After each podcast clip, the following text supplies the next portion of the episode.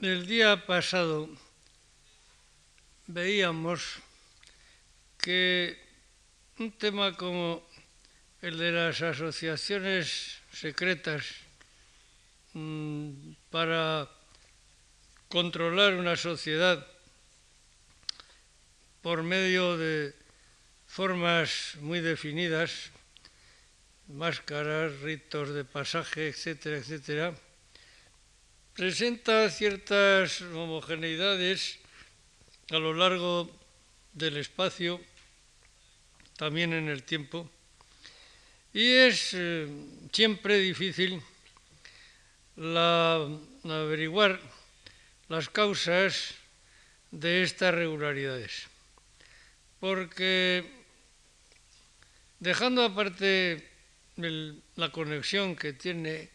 este problema importantísimo con la criminología o con la parte de la antropología que se relaciona con el crimen, habría que aplicar otras teorías propias de la antropología cultural y social e incluso de la sociología para aclarar semejantes causas. Y la realidad es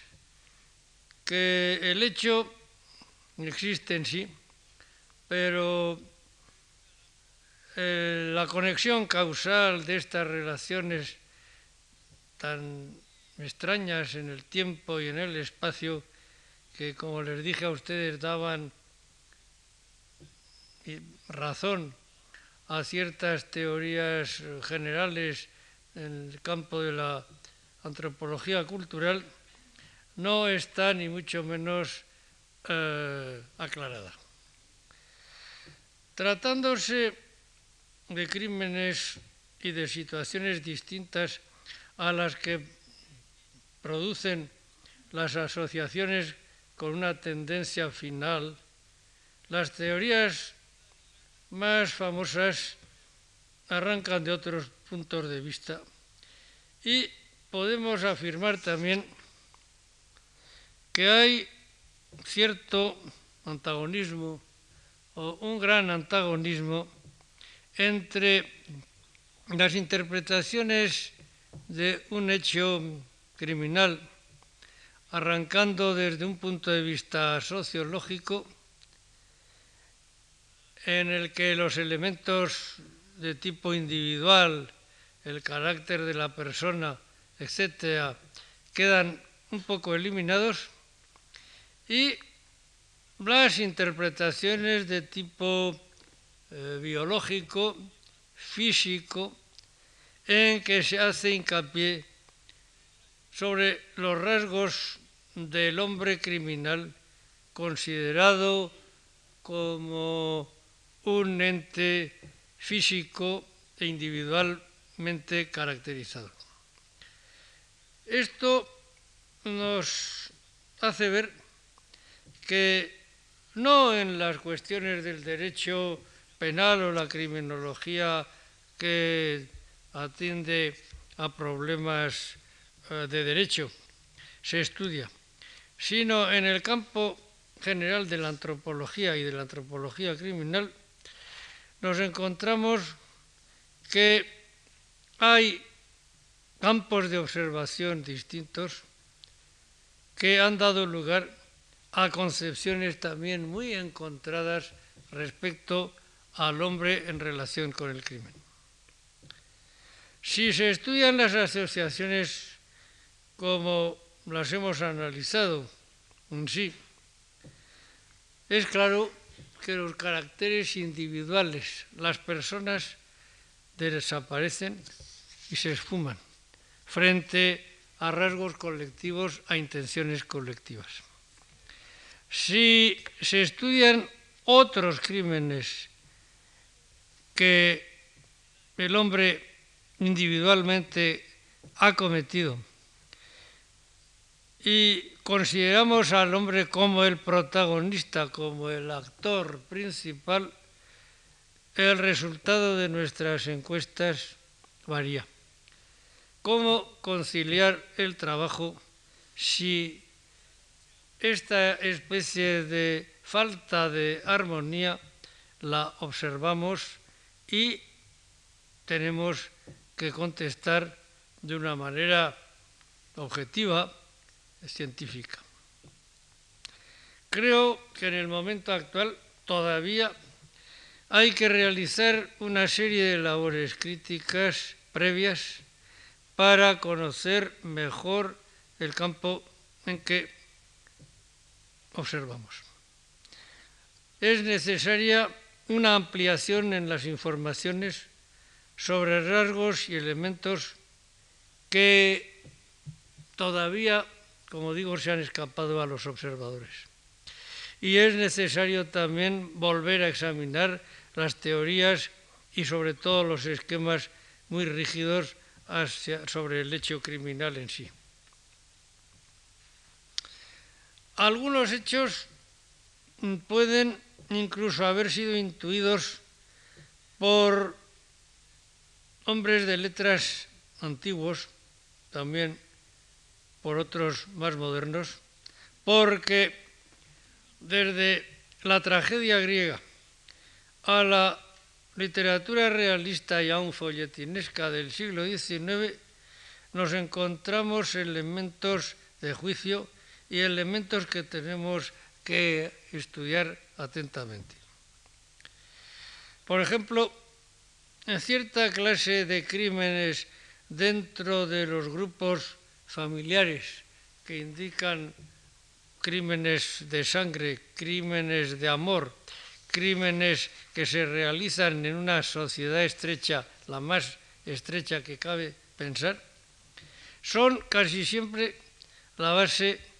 de la tragedia griega antigua. Y esta tragedia desde el punto de vista eh, criminológico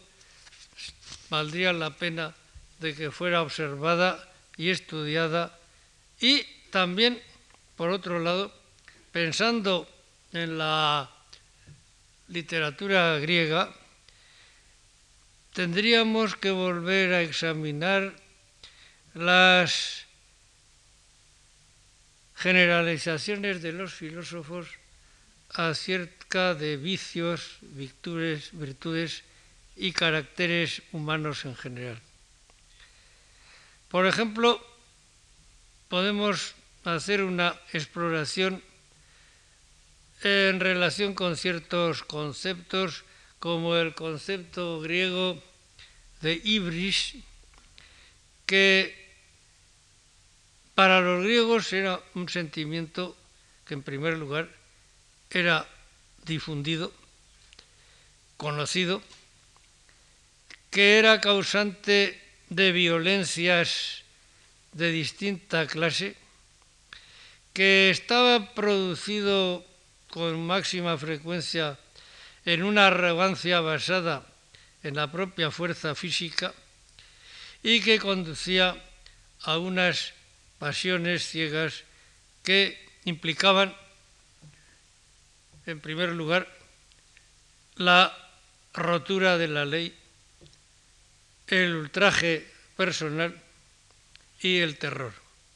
Los griegos, con esta eficacia que tenían en la creación de mitos de valor psicológico y sociológico, decían que el hijo de esta ibris personificada en una diosa era Pan, el productor del terror pánico, y que Zeus, el dios mayor del Olimpo, era el padre. Como ven ustedes, aquí hay una especie de eh, representación, convención eh, mitológica para darnos una pista en orden a averiguar cuáles son los conceptos fundamentales en los que se desarrolla esta, este instinto raro que produce terrores y al que los produce incluso un placer ante las desgracias ajenas, como lo dice un texto aristotélico, no de Aristóteles, pero que se incluye entre los de Aristóteles y que trata de los vicios y virtudes humanas. Hay, por otro lado, unas modalidades conocidas acerca de quiénes son las personas que sienten más esta pasión de la violencia o ibris. En la retórica de Aristóteles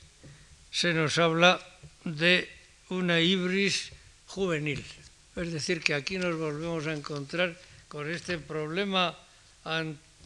que los etnógrafos y los etnólogos encuentran, el de cómo la juventud puede tener unas pasiones específicas que en un sentido colectivo le llevan en distintos medios y en distintos ámbitos a cometer actos de violencia, actos que pueden ser criminales hasta un exceso fuerte. Y en la literatura antigua también tenemos referencias, también tenemos eh, alusiones a situaciones en las que esta ibris aparece. Por ejemplo, en la novela de Apuleyo, El asno de oro, se habla de la situación de una ciudad de Tesalia, Pata, en la que precisamente los jóvenes reunidos, formando esta especie de asociaciones ya no tan deliberadamente dirigidas a un fin concreto, sino unas asociaciones que practican un terrorismo por placer, por sencillo gusto por la violencia, causan tumultos nocturnos, muertes, se ensañan sobre todo con los forasteros, y esto ante la debilidad o la complacencia de las autoridades. La reglamentación común y formal de estos grupos juveniles se encuentra también en la antigüedad en textos eh, de autores eh, que describen en realidad la realidad en general. Por ejemplo, en el mismo Apuleyo tenemos cómo se constituye, eh, se describe cómo se constituye un grupo de jóvenes que se lanzan al bandolerismo en una zona determinada. Y en un texto de Luciano de Samosata también nos encontramos cómo hay un joven con una ambición en este sentido de provocar el terror y de provocar la, la violencia en la sociedad, pues ya tiene un propósito que es formar una gran partida, una gran partida de jóvenes bandoleros y llegar a el poder, a la realeza. En la antigüedad nos encontramos también con casos históricos de personas que quieren ejercer un poder fuerte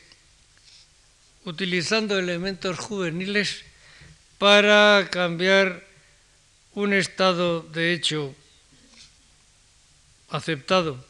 respetado por la mayoría y llevar a cabo una revolución estrictamente juvenil sin una, un programa mayor que el de obtener el poder y con el poder una serie de satisfacciones y también satisfacer su instinto de violencia. En este modelo podemos pensar que hay una típica revolución de en la historia remona, que es la revolución, la conspiración de Catilina, está tratada por Salustio, como saben ustedes, también por Cicerón, y aunque el, carácter de Catilina no está del todo bien definido. Fin, es un caso evidente de ibris y también un caso de persona que sabe aprovechar muy bien los instintos de la juventud, que le ofrece a la juventud cosas que desde su punto de vista material o sensual le pueden atraer y que los une también por ritos misteriosos y por actividades de tipo eh, más bien esotérico. En las historias de la revolución de Catilina o de la conspiración esta, se habla de cómo los jóvenes eh, conspiradores y Catilina con ellos eh, realizaron un sacrificio humano de un esclavo y bebieron la sangre, fin, llevaron un rito de estos misteriosos para unirse en su decisión. Como ven ustedes, en el ámbito de la experiencia histórica, eh, la experiencia eh, literaria también, nos encontramos con esta tendencia señalada desde un punto de vista sociológico a producir el terror juvenil y también nos encontramos con una atracción que ejerce en el público, atracción expresada por los textos literarios trágicos, novelescos, históricos, por semejantes hechos. Hay en torno al crimen, evidentemente, cierto romanticismo eh, literario que luego puede expresarse en otras formas, como les digo, en la novela realista y hasta en el folletín del siglo XIX. Y ahora, volviendo a la página, nos encontramos que cuando los criminalistas italianos elaboraron su propia antropología criminal, podemos decir, encontraban una dificultad grande para entender y para explicarse la atracción de semejantes hechos por parte de un público permanente y general. Los criminalistas partían de un mundo de experiencias e inquietudes completamente distintas a las que hemos utilizado hasta ahora. Por un lado, hemos hablado de ciertos aspectos de la antropología criminal que se perfilan, se aclaran en el mundo de la antropología general, en el estudio de los pueblos primitivos, eh, en el estudio de estas asociaciones de control o de finalidad de las que hemos hablado antes. Por, eso, por otro lado, nos encontramos estos elementos de los que he tratado antes con más rapidez acerca de expresiones históricas y literarias en las que aparece el concepto de la violencia eh, que llega al crimen en formas colectivas. Pero en el siglo XIX, la creación de una ciencia o de una disciplina que es propiamente antropología y es también antropología criminal, tiene puntos de arranque teóricos, científicos, completamente distintos a estos puntos de arranque de los que hemos partido hasta ahora. Y nos encontramos con que también se llega a unas consecuencias radicalmente distintas y que siendo hasta cierto punto o muy respetables, chocan por lo antagónicas que son en relación con este mundo del que hemos hablado. La circunstancia histórico-cultural, decimonónica, filosófica, incluso política, que nos da este otro tipo de visión del crimen y del hombre en relación con el crimen, se funda en hechos considerados individuales, hechos observados desde un punto de vista positivista y con una concepción que podríamos llamar biológica, no sociológica ni histórica del crimen. Y no en balde la constitución de una escuela de antropología criminal en este sentido se debe a un hombre que en esencia era un médico y era un naturalista. El creador, podemos decir, de la escuela antropológica criminal del siglo XIX, aunque tuviera antecesores y precedentes, es un hombre muy famoso, muy discutido. Es Cesare Lombroso, que nació en Verona en 1835 de una familia pudiente de origen judeo-español. Lombroso estudió medicina en Padua, en Viena, en París. Luego escogió una carrera contra la voluntad de sus padres, se hizo médico militar y después fue director de manicomio, profesor de psiquiatría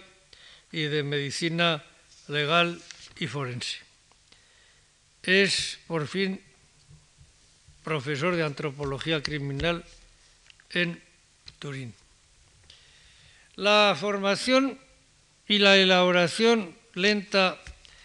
de las teorías de Lombroso,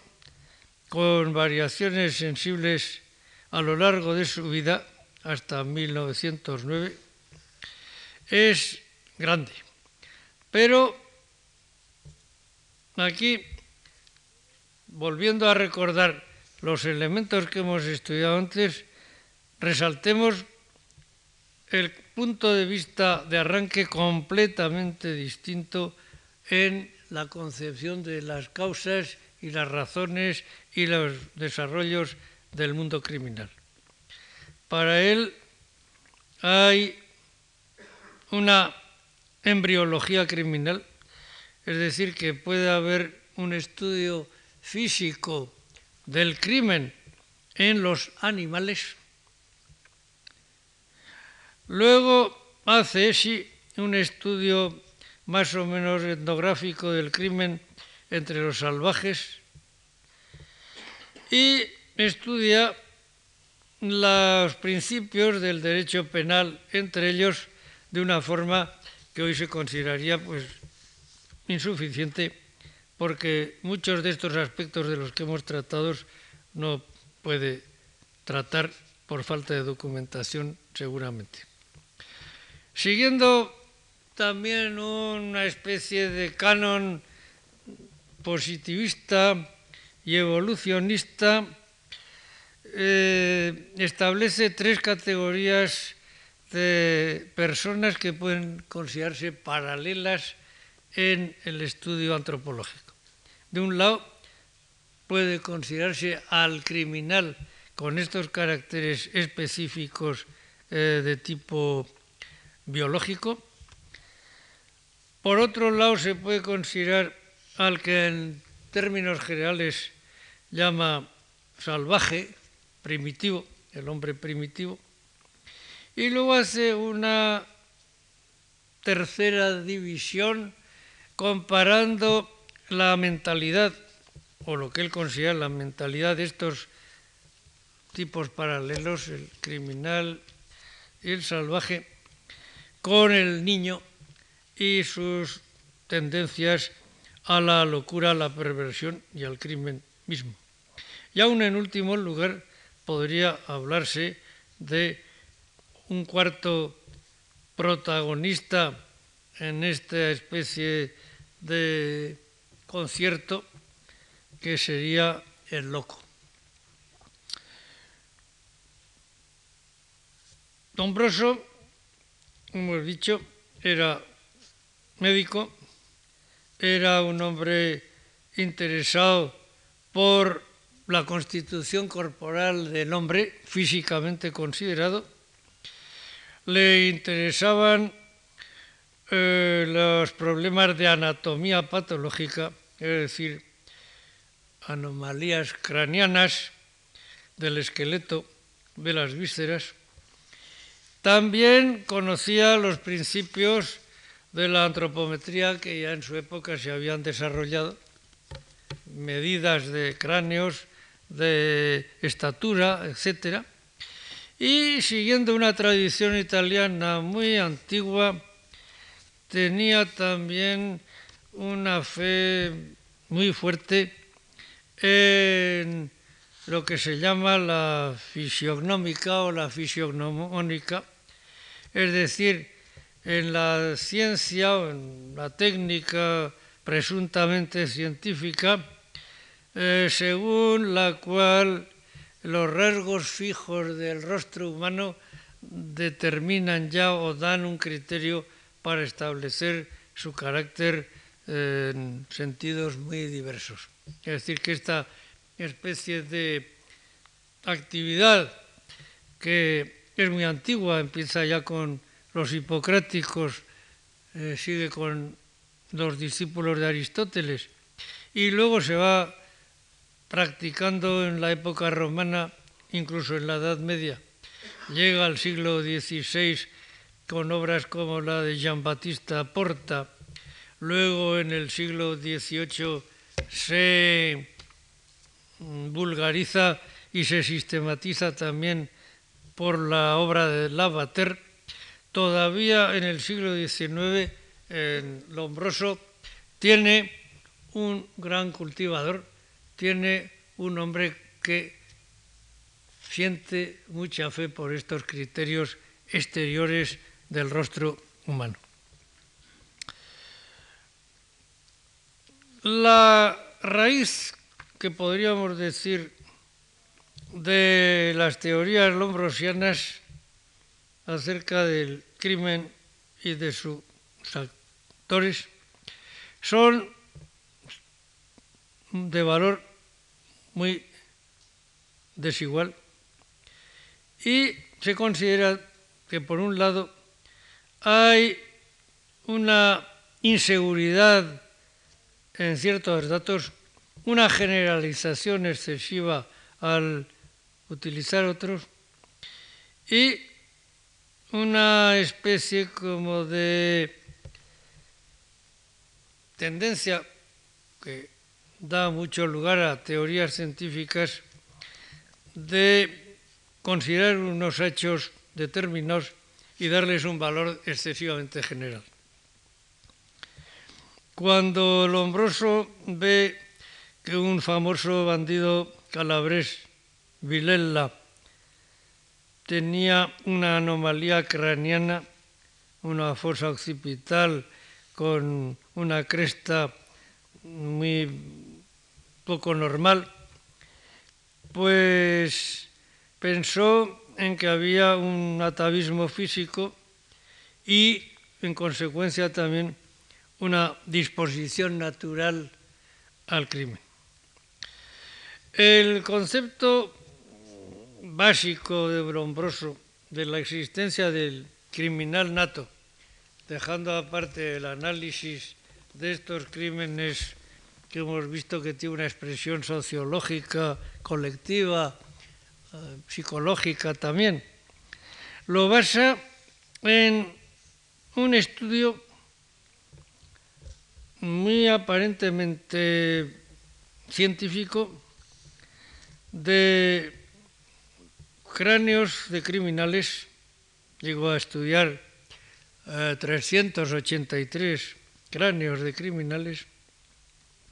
y llegó también en su experiencia de hombre de prisiones y de manicomio y de experto en medicina forense a examinar hasta 5.907 criminales en vivo. Hizo una ordenación de criminales que mm, hay que considerar que siempre de crímenes individuales, no de crímenes de estos eh, colectivos o de tipo social. Son crímenes individuales muy específicos, muy relacionados, por lo tanto, con la justicia y con el derecho, como por ejemplo el violador, el ladrón, el asesino. Y en esta tipología, pues se basó en experiencias y conocimientos de otros autores, criminalistas, médicos forenses anteriores a él, franceses, etc. Y también quiso utilizar los criterios fisionómicos de Lavater Porta antes, estableciendo una especie de caracterología criminal con un determinismo, una especie de inexorabilidad eh, terrible frente a algo que, por un lado, había defendido la Iglesia, la fe cristiana, la teoría del libre albedrío que siempre puede hacer que el hombre rectifique sus pasiones, o también ciertas ideas de los antiguos que reconocían que partiendo de una base eh, endeble o una base de tendencias a lo torcido, a lo perverso, a lo, en fin, anormal, en un sentido patológico, podían pensar en la reforma y en el cultivo de la propia personalidad hasta llegar a una superación. Sobre esto hay anécdotas sobre Sócrates, al que un fisionomista famoso de su época lo consideró como un hombre inferior y lleno de malas pasiones, y Sócrates reconoció que esto era la base de su ser pero que él había superado esto. Y esta misma anécdota se refiere con relación a Hipócrates, pero como pasa siempre con estas anécdotas griegas, lo que quieren es reflejar una tipificación, una especie como de eh, ejemplo ilustrativo de lo que se quiere defender. Las otras dos tesis rombrosianas son relacionadas con cuestiones también fisiopatológicas. Estudió las anomalías funcionales, no solo morfológicas, de los criminales y halló de una manera constante según él, que el criminal es un degenerado físicamente. Y también quiso encontrar, con, partiendo de algunos casos conocidos, que el factor mórbido fundamental que con máxima frecuencia se encuentra en el criminal, según su experiencia, es el que en general es epiléptico. Claro, esto, esta generalización pues resulta curiosa estadísticamente, pero claro, luego resulta que entre los epilépticos hay hombres de genio, etcétera, etcétera. Como ven ustedes, cada vez nos vamos apartando más de un criterio sociológico, colectivo, vamos encontrando eh, nexos absolutos con la patología y la psicopatología de tipo individual analizada en las cárceles, en los presidios y por un médico. Lombroso pasa después de marcar esta especie de líneas tan deterministas a un estudio de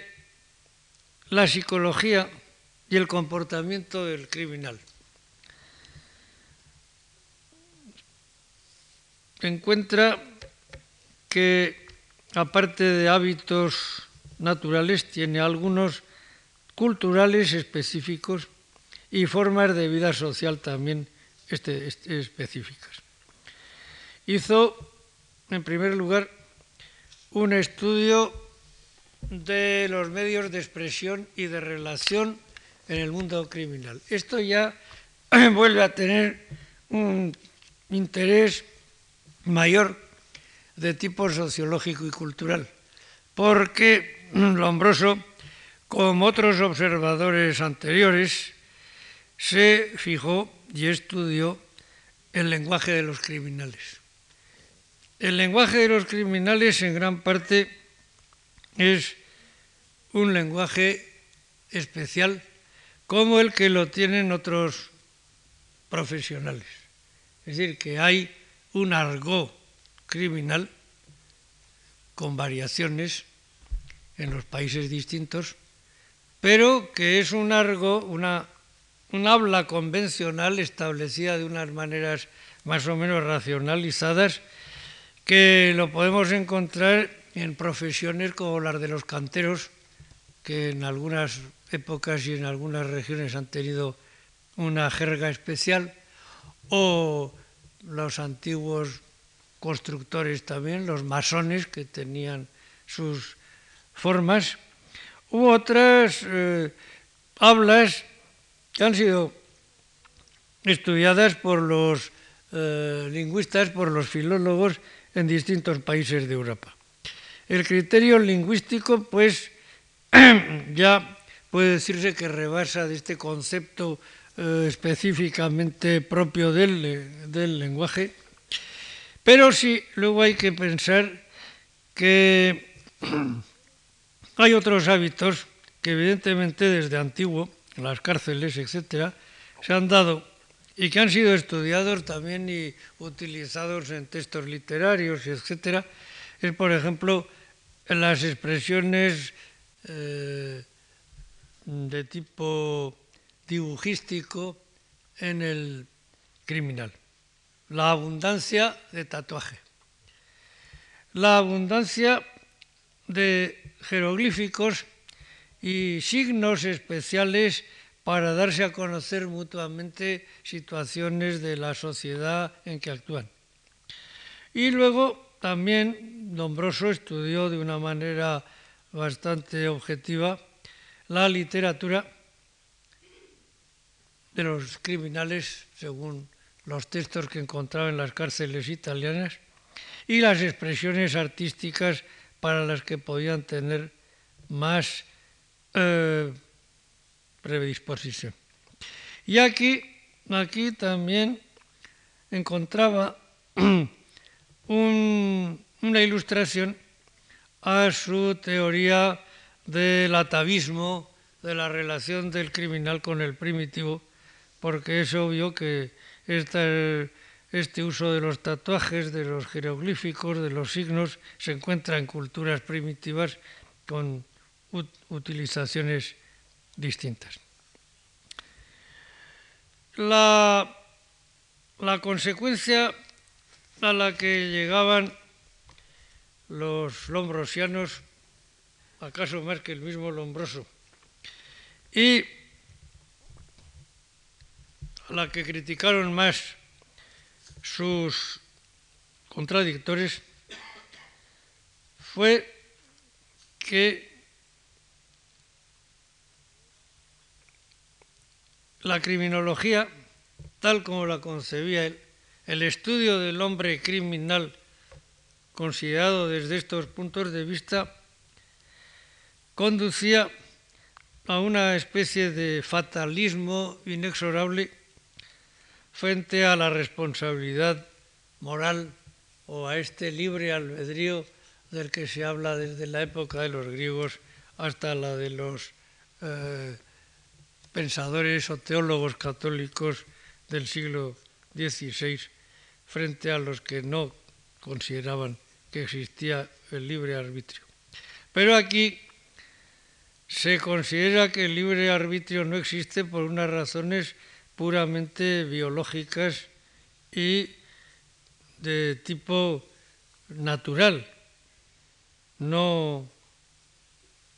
hablando del problema teológico de la predestinación, tal como la conciben los protestantes, o el libre arbitrio, tal como lo concebían o lo conciben los católicos. Y la consecuencia, claro, trae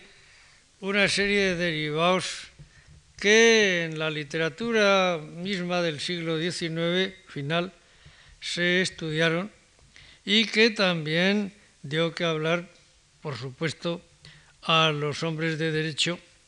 y a los filósofos en suma. ¿Qué sentido podía tener entonces la pena en sí, la recompensa en sí, si todo quedaba dentro de una especie de determinación inexorable. Con esto muchos pensaban que se tambaleaba el derecho clásico, que por lo tanto también la moral podía estar sujeta a una crisis y sobre todo que los conceptos fundamentales de la religión pues podían estar en entredicho. Es enorme la literatura que dio, a que dio lugar esta síntesis del pensamiento del hombroso, que, como digo, aunque cambió mucho, está expresada de una manera muy clara en la obra clave suya, que es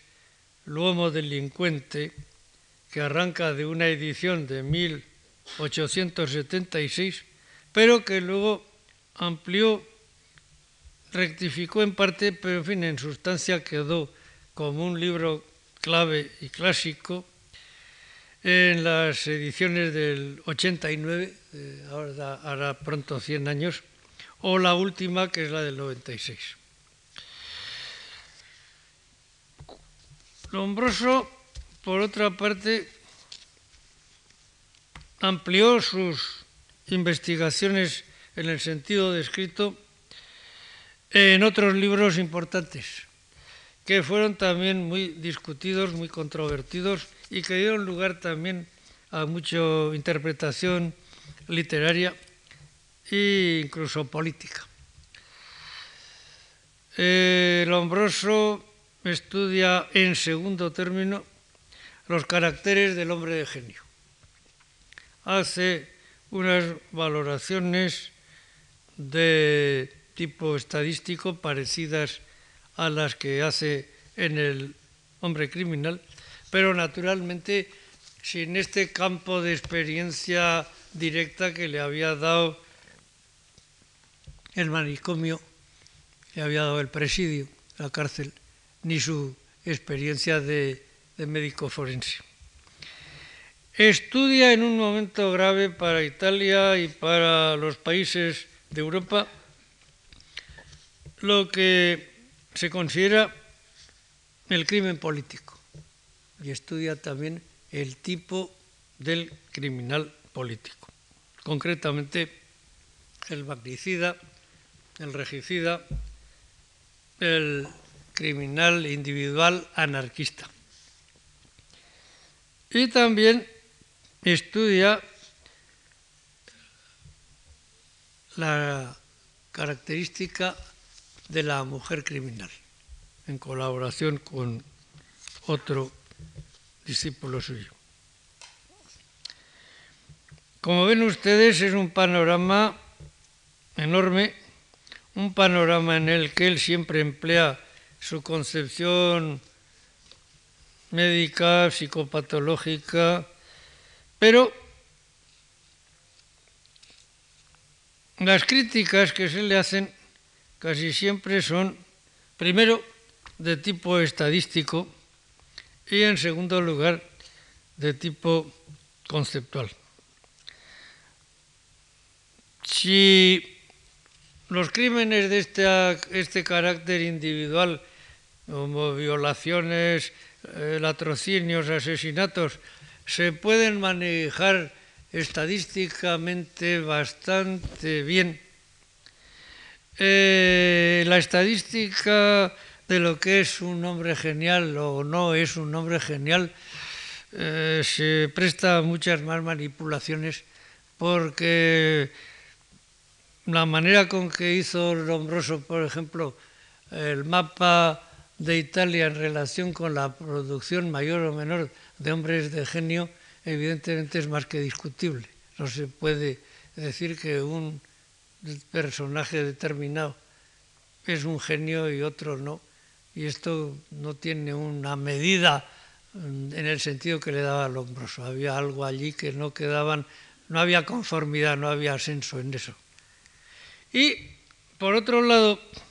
los conceptos también estaban un poco oscuros. El concepto de genio, la definición del genio era discutible. Y el argumento fisionómico, antropológico, pues también resultaba eh, discutible como pasaba con el del criminal nato. Lombroso había ilustrado su libro primero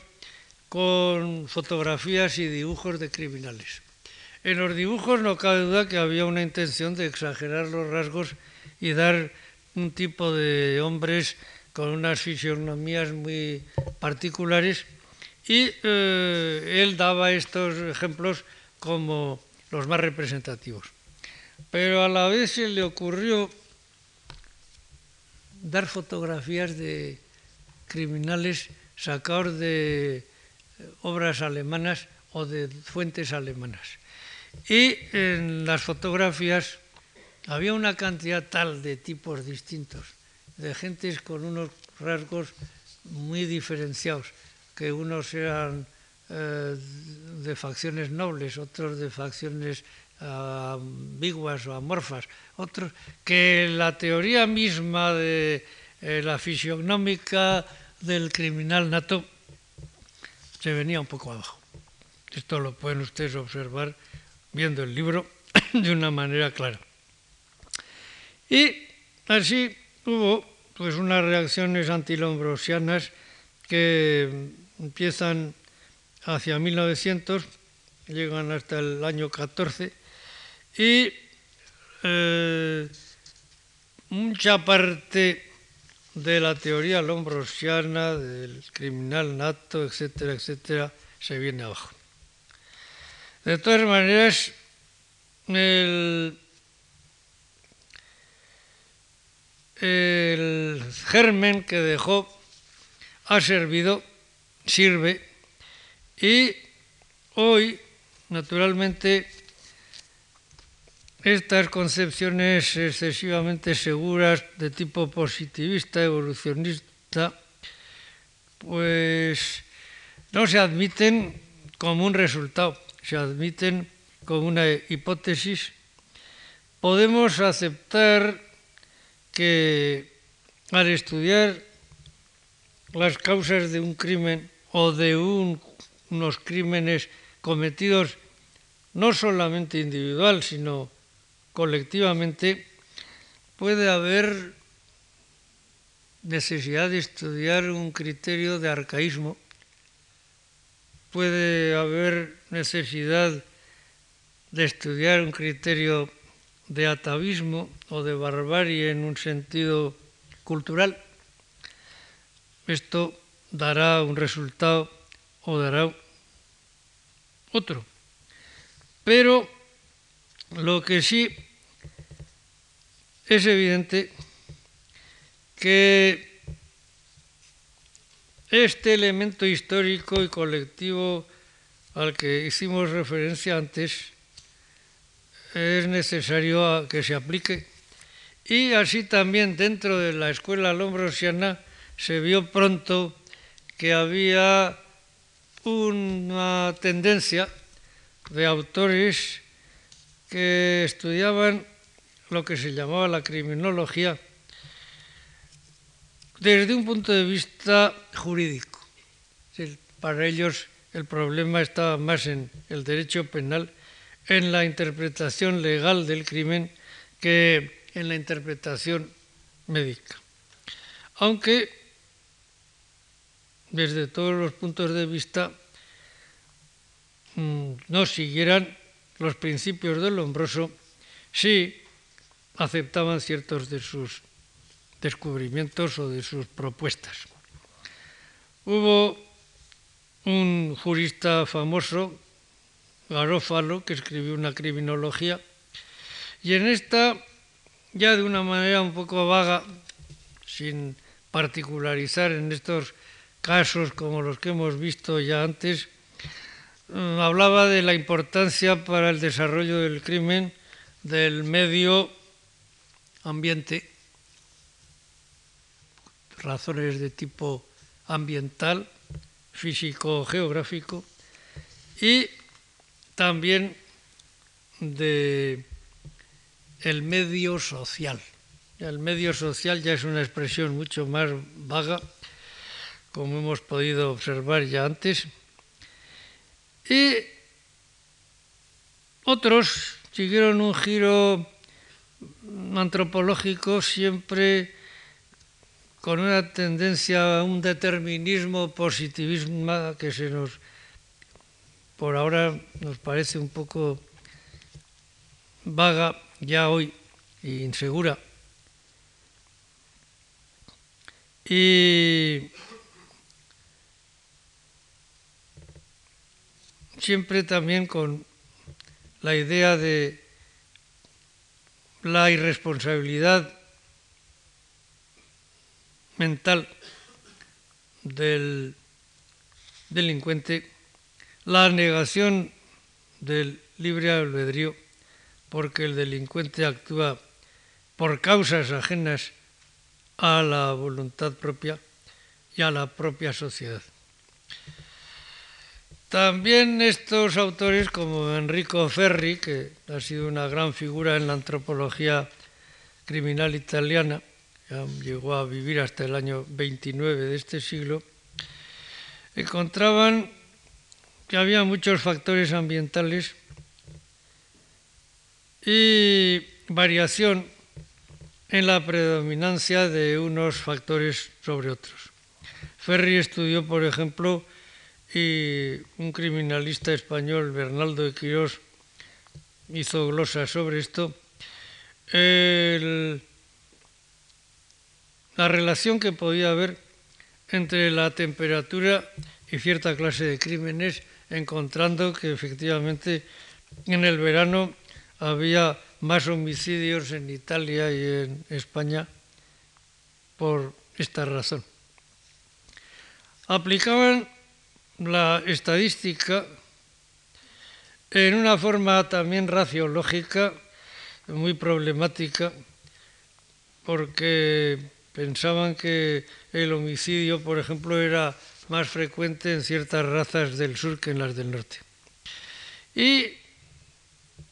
en todo caso, queda al analizar lo que podemos ver de la Escuela Antropológica Italiana en Criminología que la imaginación se anticipa al resultado. aunque las estadísticas y los ejemplos se quieran poner como la base empírica. Hay también algo que, hace dudar, que es eh, la metodología principal, primera, pero en todo caso quedan grandes resultados en observaciones particulares y sobre todo lo que es más importante es plantear problemas que si ellos resolvieron de una manera y los demás no han resuelto de la misma, el mérito de haber planteado las cuestiones está en ellos y no en otros. En el mundo este de observación de los antropólogos italianos, como Ferri, como después Nicéforo y otros, nos encontramos con que el problema de el estudio de la civilización colectiva de los pueblos se plantea. Es decir, la relación de cierto tipo de crímenes con la situación de la Italia meridional de final del siglo y comienzo de este es algo que se plantean eh, con este problema básico de tipo político que es lo que se llama la cuestión meridional o del mezzogiorno. Se encuentran estados de incultura, miseria y pobreza rural, aislamiento geográfico como pasa en, o ha pasado en Cerdeña, en Sicilia, en Calabria, un índice de analfabetismo mayor que en otras partes, una organización social que provoca la miseria rural, el latifundismo, ciertas concepciones señoriales y una tendencia cultural también a un atavismo, a una permanencia de ciertos tipos de supersticiones, más o menos ya el origen hay que discutirlo, pero que hacen que se pueda plantear sin duda una posibilidad de la existencia de un tipo de crímenes que se llaman bárbaros o arcaicos o primitivos frente a los crímenes propios de la sociedad moderna. Aquí ya pasamos de este determinismo eh, de tipo biológico del maestro a mm, considerar otras formas, otros aspectos de los delitos en los que ya entra otra vez el factor colectivo, porque en estos delitos vuelve a aparecer en los criminalistas italianos el principio de las asociaciones de malhechores como la camorra y la mafia, las formas de delitos como el del bandolerismo, la forma más o menos no individual, pero sí familiar del derecho a la vendetta o a la ley del talión, y la concepción ya de tipo histórico-cultural. El alcance de estas investigaciones sigue siendo grande y el realce de ciertas regularidades en el crimen es algo que obviamente hay que agradecer a esta escuela, dígase lo que se diga. Hay que rechazar de ella mucho, pero hay que aceptar también mucho de ella. Y en todo caso, al final se vuelve a la idea de que hay un tipo de actuación criminal en la que lo colectivo, lo social, es mucho más determinante que estos rasgos de tipo individual en los que eh, el hombroso como médico y como hombre de cárcel y de tipo experimental se fijaba. Y no en balde también en este momento ya a final del siglo, aparecen unos estudios que hoy han tenido mucho más desarrollo, que se refieren al mm, comportamiento colectivo criminal de las masas. Ya aquí ya no se trata de un delincuente aislado, ni se trata de una asociación eh, mm, con un propósito final, sino este problema de la aparición de la masa con actuaciones que pueden ser tremendas. Y el primero, sin duda alguna, que sobre esto hizo unos estudios memorables fue Scipio Zigele, un antropólogo que nació en 1868, que muere en 1913 y que el año 91 escribió uh, La fola delincuente, que es un libro básico desde el punto de vista del estudio del comportamiento de las masas, aunque luego ya en nuestro tiempo o más tarde que Sigele estudiaran el problema desde un punto de vista eh, patológico, hombres como Freud o desde otro punto de vista Ortega, etcétera, etcétera. Hemos visto en suma que podemos llegar a la determinación de una verdadera ciencia o investigación que es la antropología patológica, la antropología criminal, que nos la encontramos expresada en formas patológicas individuales y en formas colectivas eh, tan importantes como aquellas o más. Eh, la antropología criminal toca cuestiones de religión, cuestiones de política, llega a influir poderosamente en la literatura y en el arte, tiene expresiones y manifestaciones de masas incluso hasta en cosas aparentemente tan lejanas como el deporte. Y la idea de que puede servirnos en la defensa no solo de los individuos, sino también de las sociedades, es algo que a mi juicio es claro, aunque no se diga con la suficiente claridad. Las hipótesis explicativas, los elementos de conocimiento han podido ser deficientes o parciales, pero el esfuerzo está ahí. La necesidad de que se continúe estudiando la antropología criminal como tal es también absoluta, aunque haya habido gentes que consideren que este concepto es del pasado. El pasado es una parte de la teoría y de la hipótesis, pero no el planteamiento global del que han salido estas teorías y estas hipótesis. Porque el crimen es algo inherente al hombre en su sociedad, en su cultura y con sus caracteres físicos propios y el crimen como la sociedad, la cultura y el hombre serán lo que sean mientras el hombre viva. Nada más.